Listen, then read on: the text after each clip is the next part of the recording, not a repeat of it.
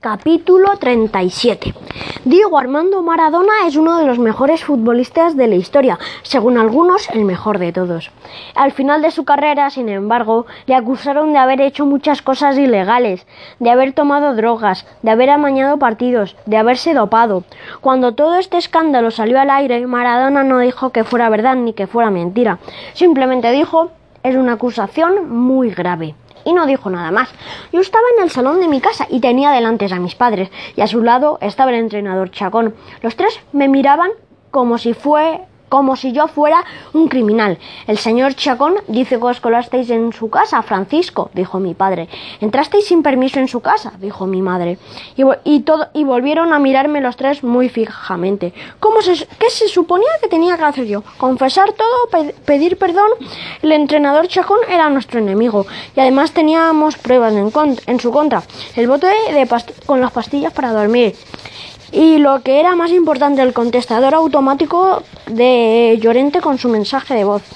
Lo miré de arriba abajo y luego miré a mis padres y, lo, y dije lo único que podía decir en un caso así. Es una acusación muy grave.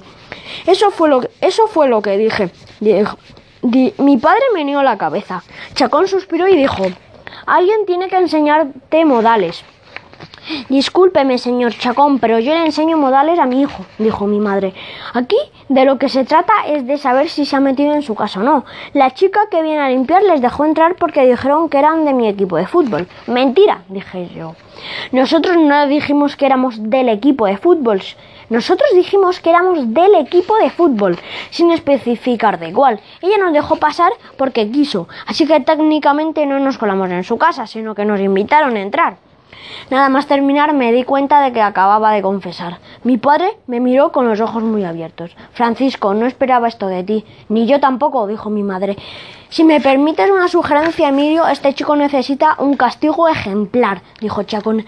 Pensaba denunciarlos a la policía, a él y a sus amiguitos, pero dado que tú mismo eres un agente de la autoridad, creo que es mejor que esto quede entre nosotros. Esta vez te has pasado, Francisco, añadió mi madre. A lo mejor tenía razón. Meternos a registrar la casa de Chacón no había estado bien, pero era la única forma de averiguar esto.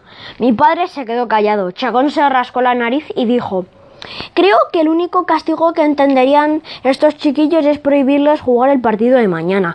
En ese momento sentí que la tierra me tragaba. Castigarnos sin jugar el último partido de liga. Lo que quiere es que no juguemos mañana el partido para que descendamos nosotros en vez de ellos, protesté. Francisco, haz el favor de callarte, que bastante has hecho ya, dijo mi madre. Pero es que, intenté decir, ni pero ni pero dijo ella. Entonces mi padre dio un paso al frente. Yo creo que nunca lo había visto tan serio en mi vida. A ver si lo entiendo bien, dijo. Entrasteis en casa de Chacón, haciendo creer a la chica de la limpieza que erais del equipo de Islantilla. Una vez dentro revolviste, revolvisteis toda la casa y luego, cuando llegó el señor Chacón, salisteis corriendo. Más o menos, dije yo. Primero Camuñas, Angustias, Tomeos y Ocho se escaparon por la ventana. Y luego yo estaba registrando el piso de arriba y salí huyendo por la puerta aprovechando que entraron al salón. ¿Y se puede saber por qué hicisteis todo eso? preguntó mi padre. ¿Es que os habéis vuelto locos? Pensé que había llegado el momento de decir la verdad y nada más que la verdad. Así que les conté todo lo que habíamos averiguado. Lo que nos había contado Radu sobre el descanso del partido, los mensajes de Laura y Llorente en el contestador, las pastillas de dormir de Chaco, en casa de Chacón, los besos de Alicia, los besos de Felipe, los besos de Llorente. Lo de los besos aún no sabemos muy bien qué significa, dije yo.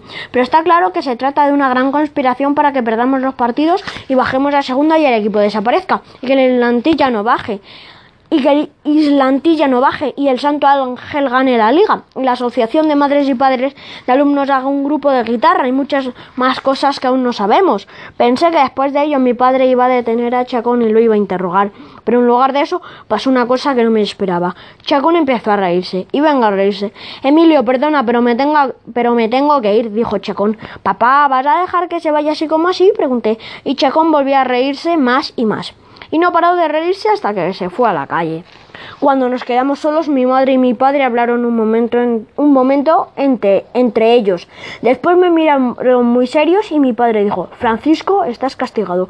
Mañana no vas a jugar el partido.